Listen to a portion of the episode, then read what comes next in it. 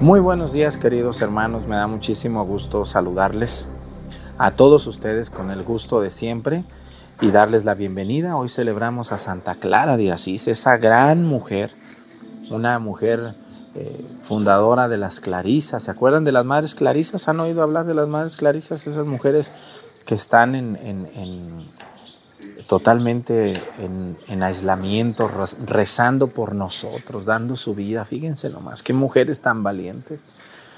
Mujeres dando su vida, su virginidad, su maternidad, rezando por nosotros todos los días ante el Santísimo Sacramento.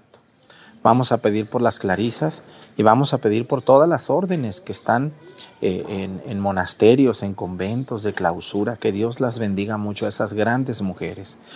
¿Conocen alguna Clara, alguna señora que se llame Clara aquí en Vira? ¿Sí? ¿Cuántas? Una. ¿Una nomás? En todos lados, con, todos conocemos a Doña Clarita, ¿no? Todos conocemos alguna Clara. Un saludo a todas las Claritas de nuestros pueblos. Bienvenidos a misa. Desde Viramontes.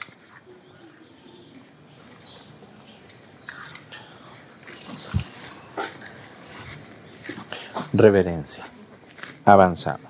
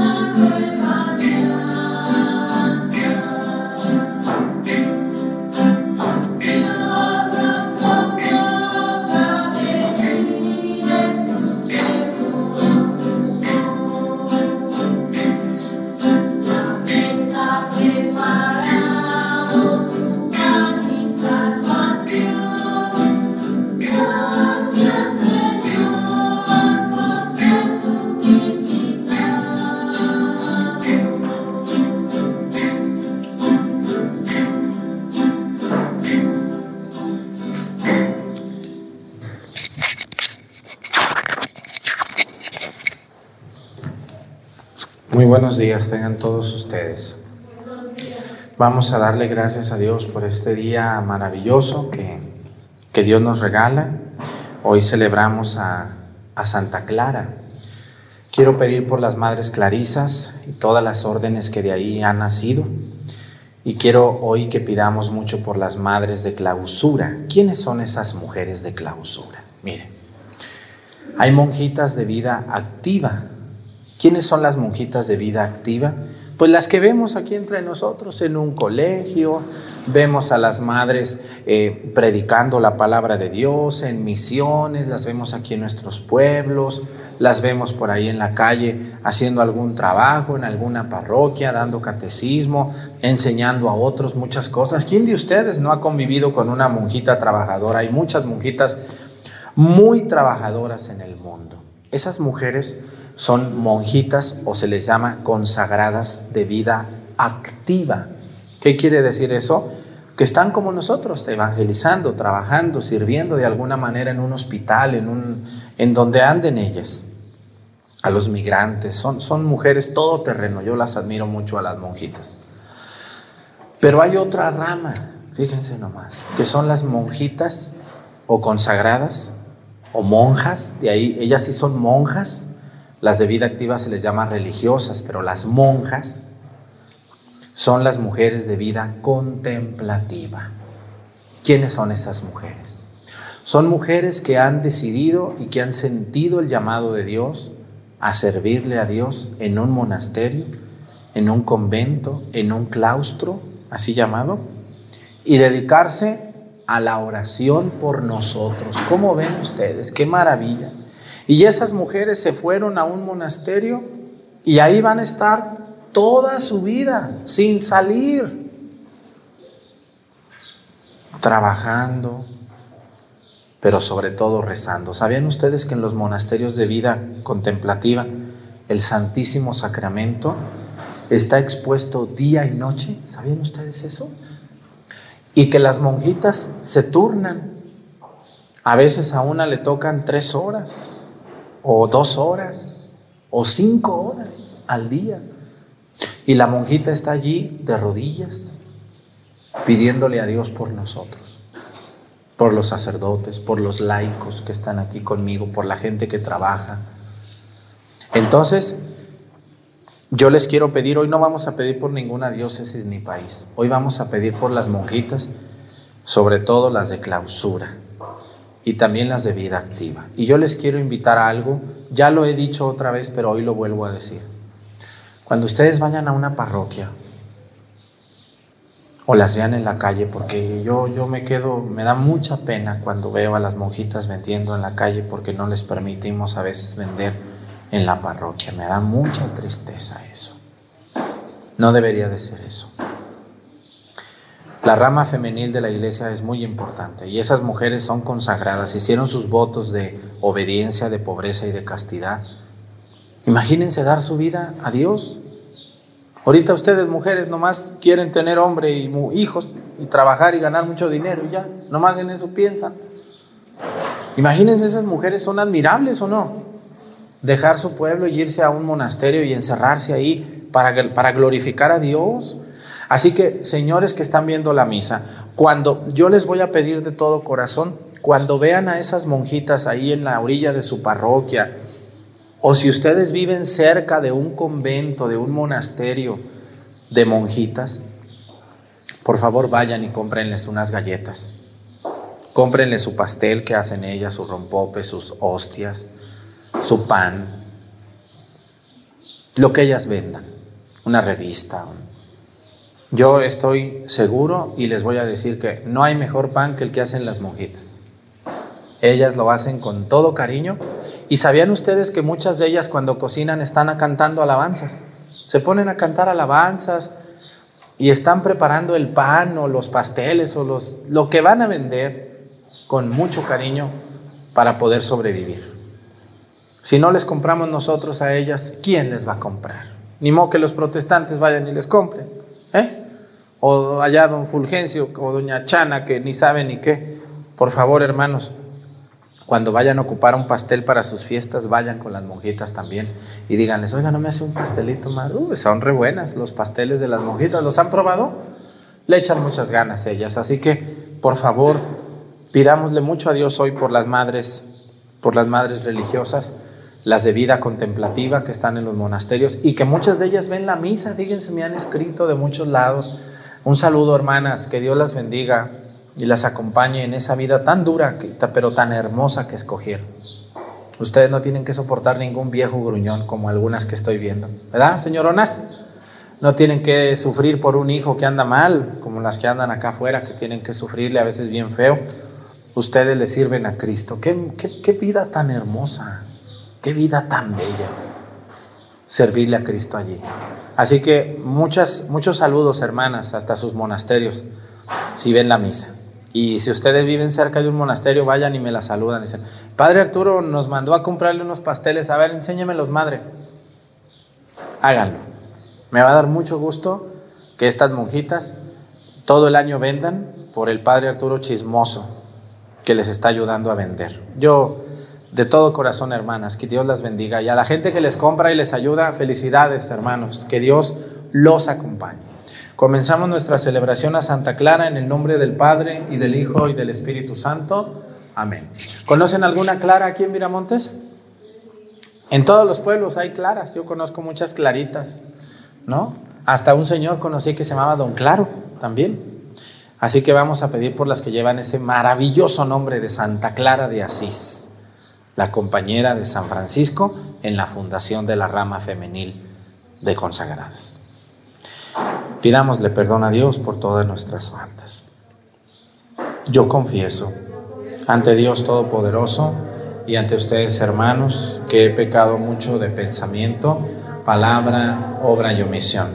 Por mi culpa, por mi culpa, por mi grande culpa. Por eso ruego a Santa María, siempre Virgen, a los ángeles, a los santos y a ustedes hermanos que intercedan por mí ante Dios nuestro Señor. Dios Todopoderoso tenga misericordia de nosotros, perdone nuestros pecados y nos lleve a la vida eterna.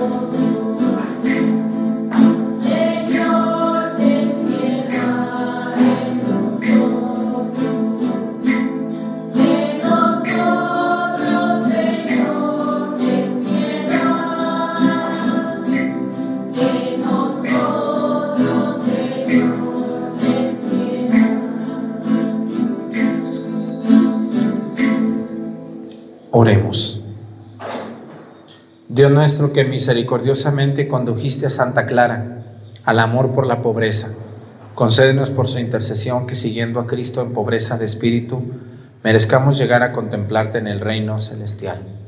Por nuestro Señor Jesucristo, tu Hijo, que siendo Dios vive y reina en la unidad del Espíritu Santo y es Dios por los siglos de los siglos. Siéntense, vamos a escuchar la palabra de Dios.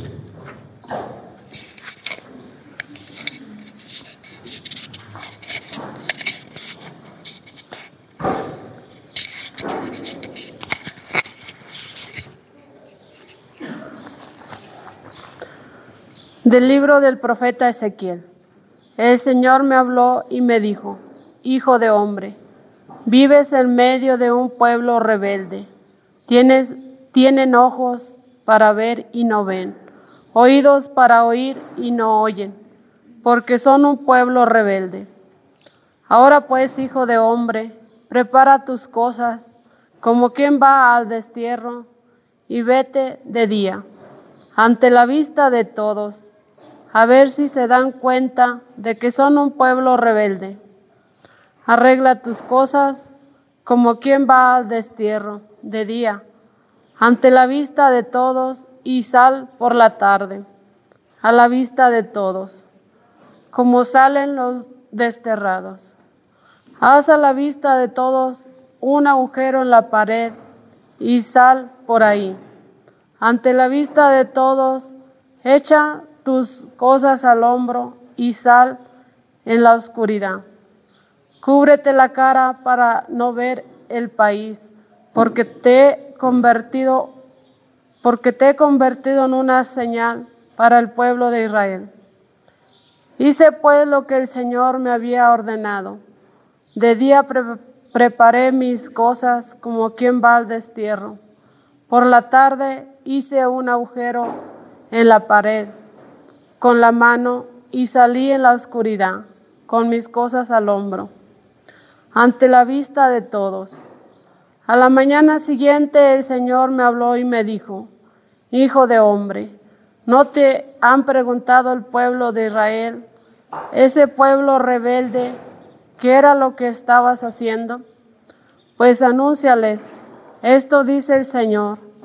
Estas palabras se refieren al príncipe que está en Jerusalén y a todo el, el pueblo y todo el pueblo de Israel que vive en la ciudad, diles, yo soy una señal para ustedes.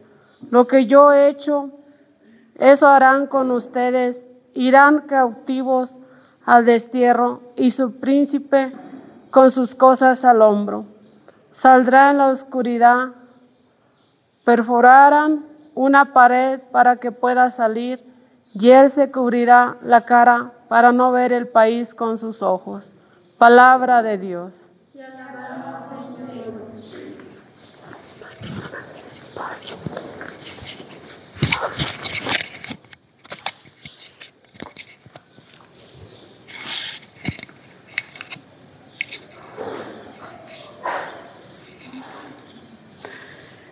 Perdona tu pueblo, Señor. Perdona tu pueblo, Señor. Los israelitas provocaron al Dios Altísimo y se rebelaron contra él negándose a guardar sus preceptos, desterraron y, los, y lo traicionaron como sus padres, fallaron como un arco mal hecho. Perdona tu pueblo, Señor en sus colinas lo encolerizaban, con sus ídolos provocaban sus celos. Dios lo oyó y se indignó y rechazó totalmente a Israel.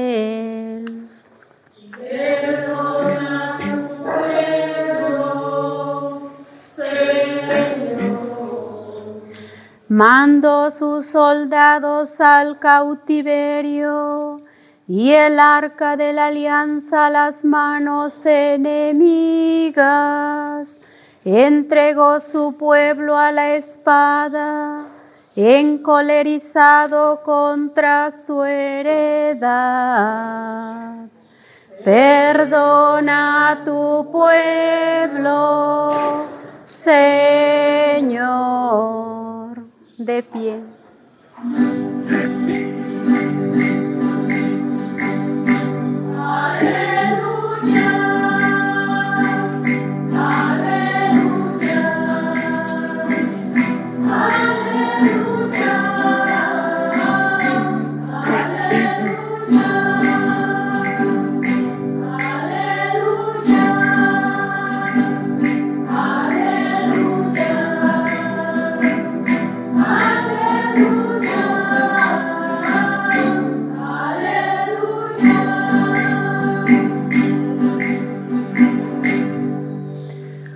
Señor, mira benignamente a tus siervos y enséñanos a cumplir tus mandamientos.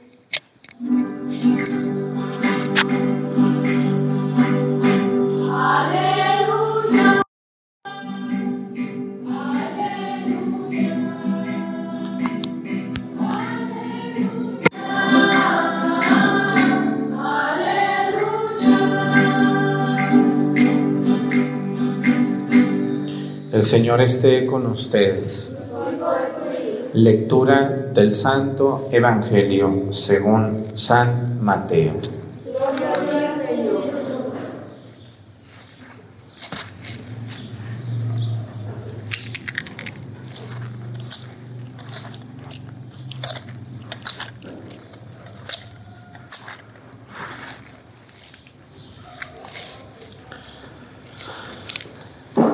En aquel tiempo Pedro se acercó a Jesús y le preguntó, si mi hermano me ofende, ¿cuántas veces tengo que perdonarlo?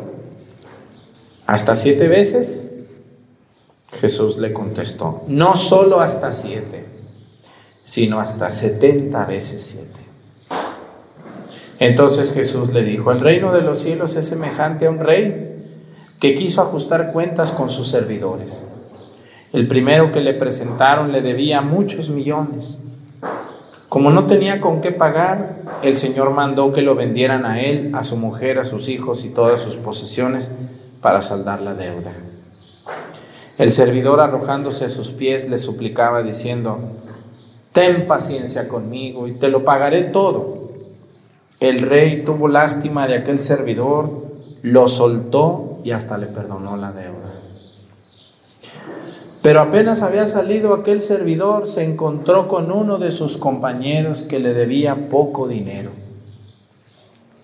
Entonces lo agarró por el cuello y casi lo estrangulaba mientras decía, págame lo que me debes. El compañero se le arrodilló y le rogaba, ten paciencia conmigo, te lo pagaré todo. Pero el otro no quiso escucharlo, sino que fue y lo metió a la cárcel hasta que le pagara la deuda. Al ver lo ocurrido, sus compañeros se llenaron de indignación y fueron a contarle al rey lo sucedido. Entonces el Señor lo llamó y le dijo, siervo malvado, te perdoné toda aquella deuda porque me lo suplicaste. ¿No debías tú también haber tenido compasión de tu compañero como yo tuve compasión de ti? Y el Señor encolerizado lo entregó a los verdugos para que no lo soltaran hasta que pagara lo que debía. Pues lo mismo hará mi Padre Celestial con ustedes si cada cual no perdona de corazón a su hermano. Cuando Jesús terminó de hablar, salió de Galilea y fue a la región de Judea, que queda al otro lado del río Jordán. Palabra del Señor. Gloria a ti, Señor. Siéntense un momento, por favor.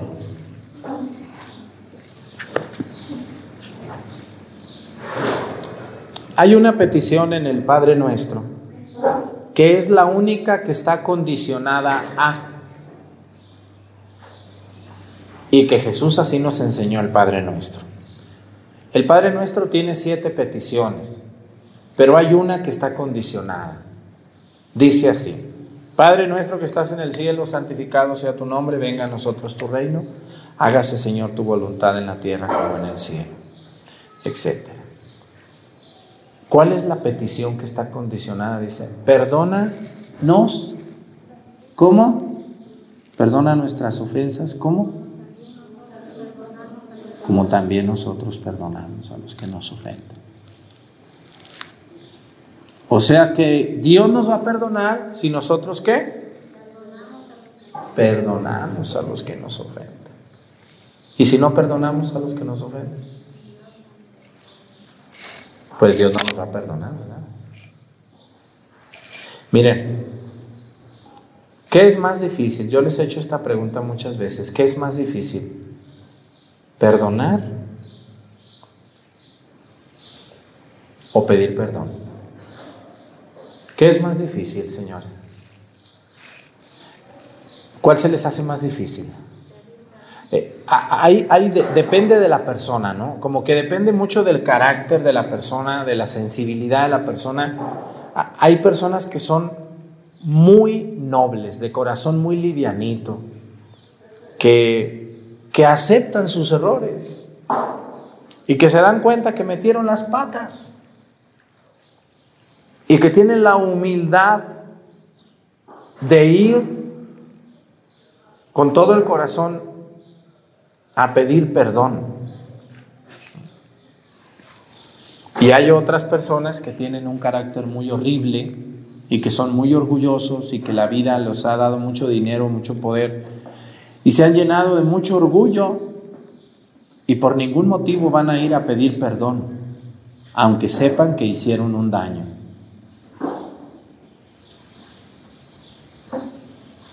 Esas personas que no van a pedir perdón nunca, no van a tener el perdón tampoco de Dios. Pero ahora vamos al otro, a la, a la persona que no le gusta perdonar, que dice, no, yo no te voy a perdonar.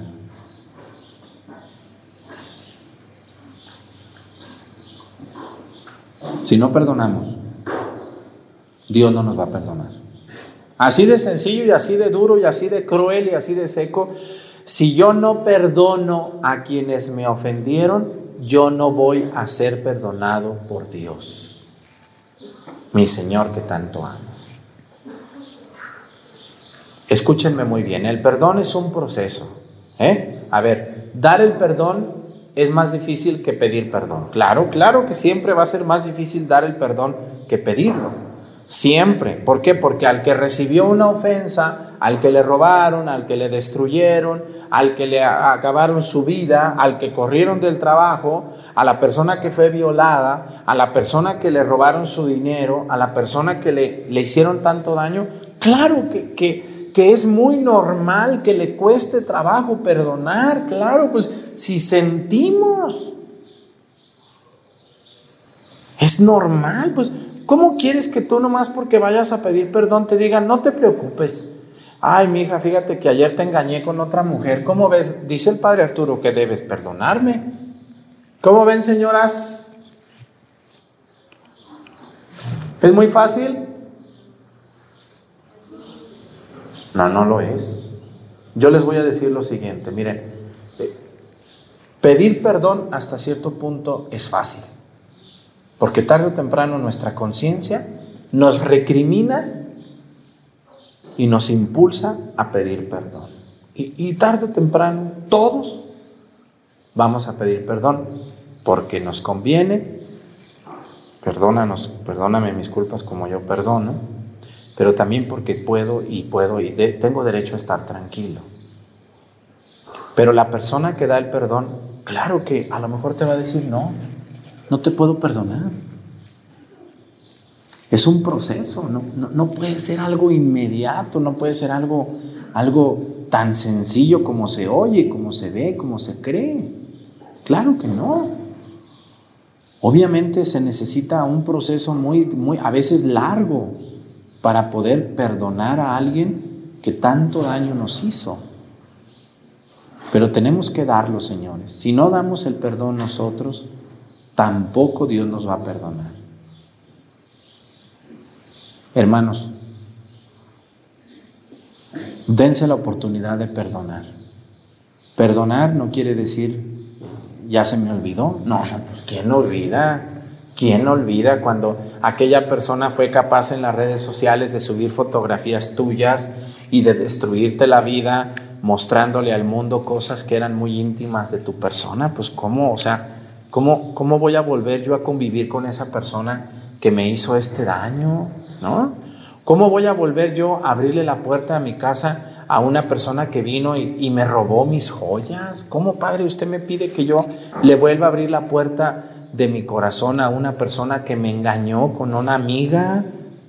¿Cómo usted me pide, Padre, que yo le dé una oportunidad a mi esposa si ella no se ha cansado de engañarme, de robarme, de burlarse, Padre, por favor, no me, no me, haga, no me haga sentir mal que yo tengo que perdonar y tengo que olvidar absolutamente todo. Y yo les voy a decir, psicológicamente nunca vamos a olvidar el daño que otra persona nos causó. O si se olvidan las, las, los abusos que cometieron contra nosotros, se, se olvidan la persona que nos robó. ¿Se nos olvida? No. No podemos olvidar, pero sí podemos entender que el perdón le hace mucho más bien a quien lo da que a quien lo recibe. Porque cuando tú perdonas, te plenificas, subes, subes de escala. Porque dices, yo ya se lo dejé a Dios. Mira, hermana, tú nos robaste la casa que nos tocaba a todas. Esa casa que dejaron mis padres. Tú escuchaste muchas veces cómo nuestra madre en su lecho de muerte nos dijo, la casa es de todas. Tú te quedaste con la casa. No nos diste nada. Mi perdón lo tienes, hermana, pero recuerda que el perdón de Dios te falta. ¿Mm? Entonces, las personas que han robado, las personas que han difamado a una persona y que le han destrozado su buena fama, las personas que le han quitado a alguien lo que le toca, o sea, las personas que han hecho un daño que es medible, medible, por ejemplo el dinero, por ejemplo una casa, por ejemplo una herencia, por ejemplo las personas que se la viven difamando a otros en las redes sociales, todos esos perdones no solamente exigen pedir un perdón, sino reparar un daño. O sea, ¿tú cómo quieres que yo te perdone los mil pesos que me pediste prestados? págamelos y te perdono. Y eso que no te estoy cobrando intereses, ¿verdad? Como una señora me dijo, ya ganancias que me paguen lo que me deben, padre, ya no les pido intereses ni nada. Así es. O sea, las ofensas que son medibles, que pueden restituirse, se tienen que restituir. Hay cosas que no son medibles. A mí me han dicho a veces por WhatsApp, padre, yo le fui infiel a mi esposa. Quiero reparar el daño. Bueno, son cosas no medibles. No, podemos decir, no, pues ahora, ahora que te engañe ella con otro y ya quedan empatados y ya contentos los dos. ¿Verdad que sí? No, no, pues ¿cómo está eso? Pues no, no, claro que eso no. ¿Cómo puedo restituir el daño? Bueno, pues ahora, pues ¿cómo, te, ¿cómo les digo? ¿Cómo se puede reparar el daño en ese caso? Pues Pídele a Dios perdón de todo corazón porque, porque tú no solamente le fuiste infiel a tu esposa, le fuiste infiel a Dios, a tus promesas que tú hiciste. Cuando te casaste, prometo amarte y respetarte todos los días de mi vida, serte fiel. ¿Mm? No solamente es una falta a tu esposa, a tu esposo si eres mujer, sino a Dios mismo. Así que hay cosas que son para, para alcanzar el perdón de Dios, pero hay cosas que no son medibles como por ejemplo un juramento hecho a Dios, que no jurarás en nombre de Dios en vano y que fallaste al juramento, ¿no? Volver a hacer el juramento y, volver a enmendar el daño que yo hice. O sea, si yo quiero pedir perdón, pues tengo que llegar a pedir el perdón con la restitución de daño. Imagínense que pues una señora antes de morir se va con su hermana y le dice, hermana mía, esa casa que me dejaron mis padres, yo ese, yo me dejé me dejé mangonear por un abogado, hermana, y, me da mucha pena que te saqué, te quité lo que a ti te tocaba, hermana. Mira, aquí está este dinero. Este dinero equivale a la mitad de la casa que yo te quité a ti. Quiero tu perdón, hermana. ¿Se lo van a dar o no se lo va a dar la señora? Claro que se lo va a dar.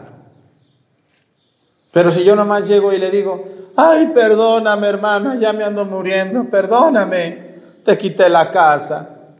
¿Me das tu perdón para irme al cielo? Ay, mira nomás, ¿cómo ven? ¿Cuál cielo? Espérate, espérate, fíjate lo que dice el Evangelio. Y luego dicen que el purgatorio no existe. Aquí está, aunque no aparezca la palabra, ya estoy enfadado con esa gente que dice, ¿en dónde está el purgatorio en la Biblia, hermano? Aquí está, dice, pues lo mismo hará mi Padre Celestial si usted no perdona de corazón a su hermano. El Señor encolerizado lo entregó a los verdugos para que no lo soltaran hasta que pagara lo que debía. Eso es el purgatorio, aunque no esté la palabra aquí. Todas las personas sinvergüenzas, abusivas, rateras, personas que difaman al otro, hombres infieles, majaderos, que prometen no jurar el nombre de Dios en vano y juran y no cumplen su juramento. Esos hombres que les pagan menos a sus empleados, esos hombres que piden prestado y no pagan y se mueren así, el Señor los entregará a los verdugos y no los soltarán hasta que paguen lo que deban. Si ustedes se mueren sin haber restituido el daño y sin haber pedido perdón, regresando lo que no era mío y pidiendo perdón a quien ofendí, lo vamos a pagar en el purgatorio porque allí no vamos a salir hasta que paguemos lo último que debemos. Pero no está la palabra purgatorio. Bueno, no está el nombre, pero aquí está. Dime cómo se llama pues ese lugar a donde vas a ir a pagar esa herencia que no te tocaba y te robaste.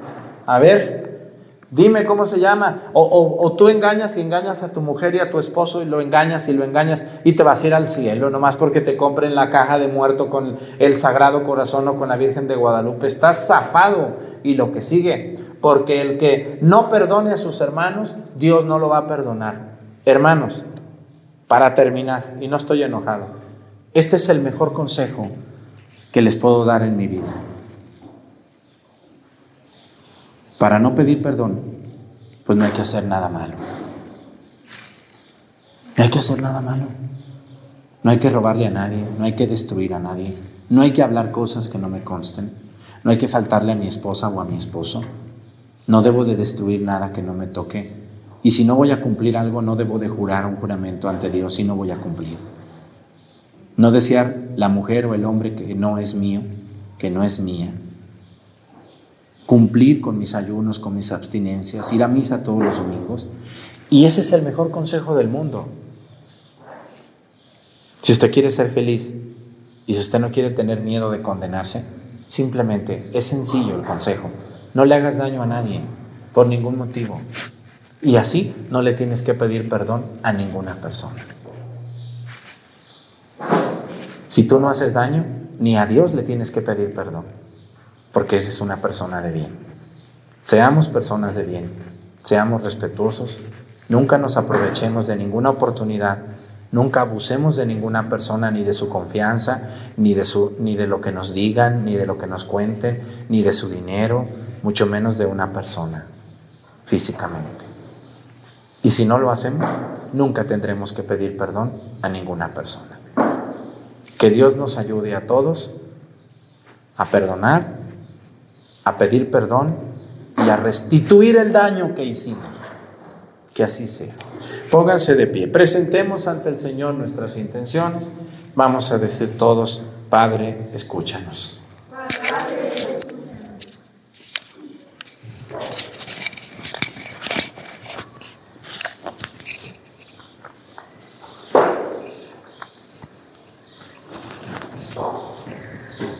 Para que Dios nos otorgue las gracias para trabajar incesantemente por la construcción de la paz y de la unidad en toda su iglesia que, fiel a su misión, anuncie la salvación a los hombres, roguemos al Señor.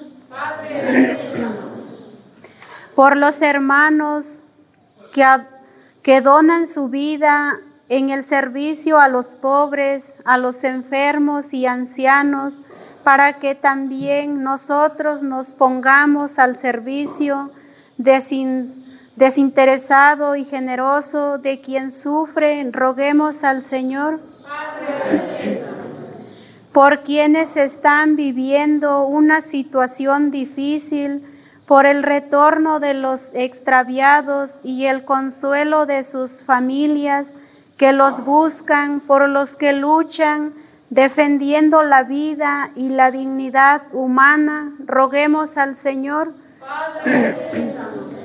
por quienes en este momento están orando con nosotros, por quienes se encomiendan a nuestras oraciones y por el descanso eterno de nuestros difuntos, roguemos al Señor.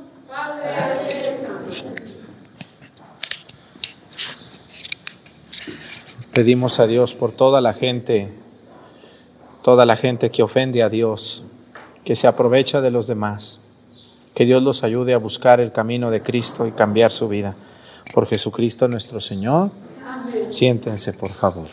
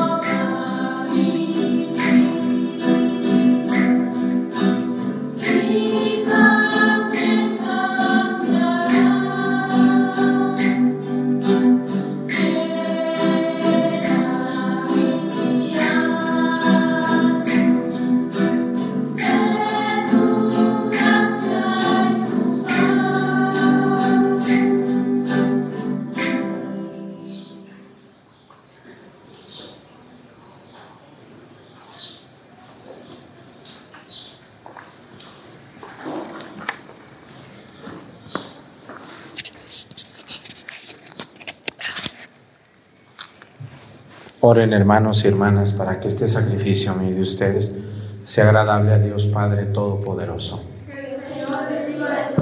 Este sacrificio para alabanza y gloria de su nombre, para nuestro bien y el de toda su santa iglesia. Recibe benignamente, Señor, los dones de tu iglesia y al concederle en tu misericordia que te los pueda ofrecer, haces al mismo tiempo que se conviertan en sacramento de nuestra salvación. Por Jesucristo nuestro Señor. El Señor esté con ustedes. Levantemos el corazón. Demos gracias al Señor nuestro Dios. En verdad es justo y necesario, es nuestro deber y salvación darte gracias siempre y en todo lugar, Señor Padre Santo, Dios Todopoderoso y Eterno. Pues por medio de tu amado Hijo no solo eres el creador del género humano, sino también el autor bondadoso de la nueva creación. Por eso, con razón te sirven todas las criaturas, con justicia te alaban todos los redimidos y unánimes te bendicen tus santos. Con ellos también nosotros, unidos a todos los ángeles, cantamos tu gloria gozosos, diciendo.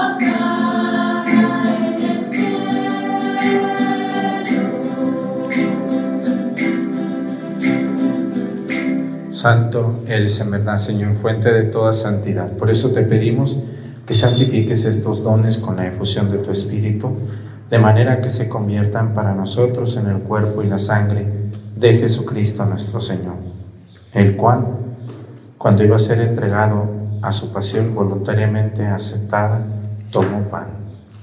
Dándote gracias, lo partió y lo dio a sus discípulos, diciendo, tomen y coman todos de él, porque esto es mi cuerpo, que será entregado por ustedes.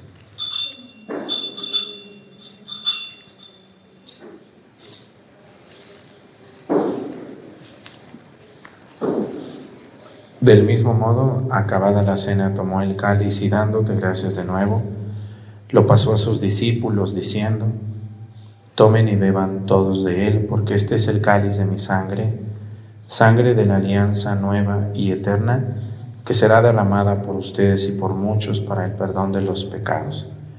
Hagan esto en conmemoración mía.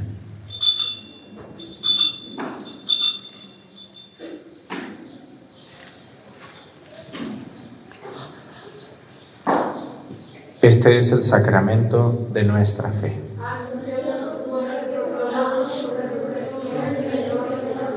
Así pues, Padre, al celebrar ahora el memorial de la muerte y resurrección de tu Hijo, te ofrecemos el pan de vida y el cáliz de salvación. Y te damos gracias porque nos haces dignos de servirte en tu presencia. Te pedimos humildemente que el Espíritu Santo congregue en la unidad a cuantos participamos del cuerpo y la sangre de Cristo. Acuérdate, Señor, de tu iglesia extendida por toda la tierra, con nuestro Papa Francisco, nuestro Obispo José de Jesús, y todos los pastores que cuidan de tu pueblo, llévala a su perfección por la caridad. Acuérdate también de nuestros hermanos que se durmieron en la esperanza de la resurrección y de todos los que han muerto en tu misericordia. Admítelos a contemplar la luz de tu rostro. Ten misericordia de todos nosotros y así con María, la Virgen Madre de Dios, con San José su esposo, con los apóstoles, Santa Clara y todos los santos y cuantos vivieron en tu amistad a través de los tiempos, merezcamos por tu Hijo Jesucristo compartir la vida eterna y cantar tus alabanzas. Por Cristo, con Él y en Él, a ti Dios Padre Omnipotente, en la unidad del Espíritu Santo, todo honor y toda gloria por los siglos de los siglos.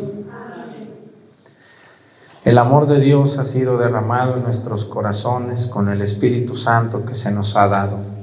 Digamos con fe y esperanza, Padre nuestro, que estás en el cielo, santificado sea tu nombre, venga a nosotros tu reino, hágase Señor tu voluntad en la tierra como en el cielo.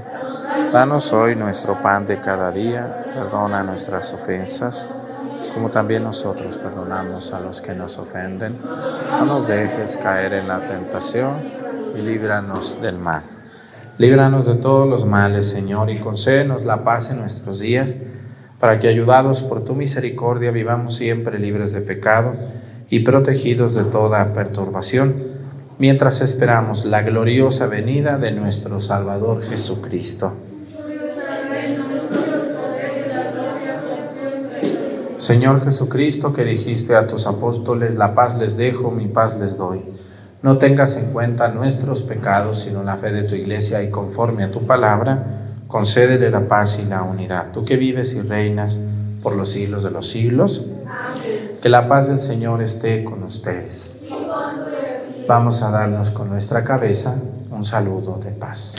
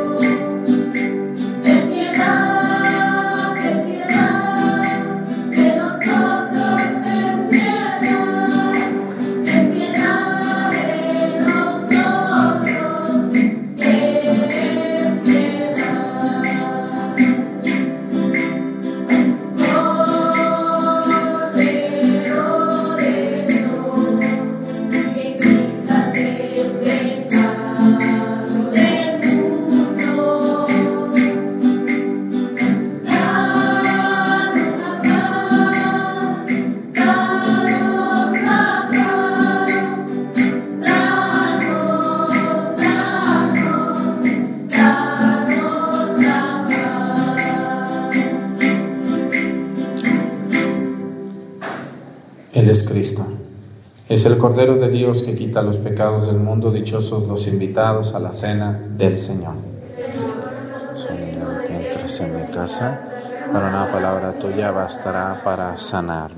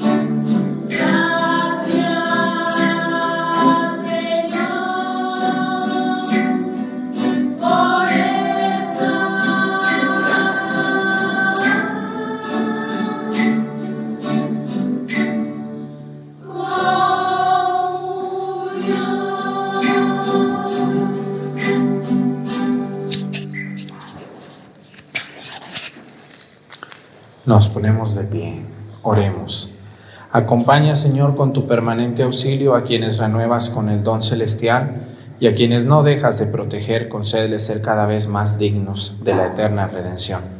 Por Jesucristo nuestro Señor.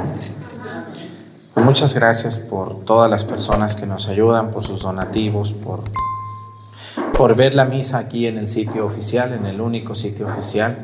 Gracias por no andar allá con los piratas que nos roban nuestro material. Dios los bendiga. El Señor esté con ustedes. Y la bendición de Dios Padre, Hijo y Espíritu Santo descienda sobre ustedes, permanezcan para siempre. Hermanos, esta celebración ha terminado, nos podemos ir en paz. Que tengan muy bonito día, nos vemos pronto. Mañana nos vemos en YouTube con la ayuda de Dios.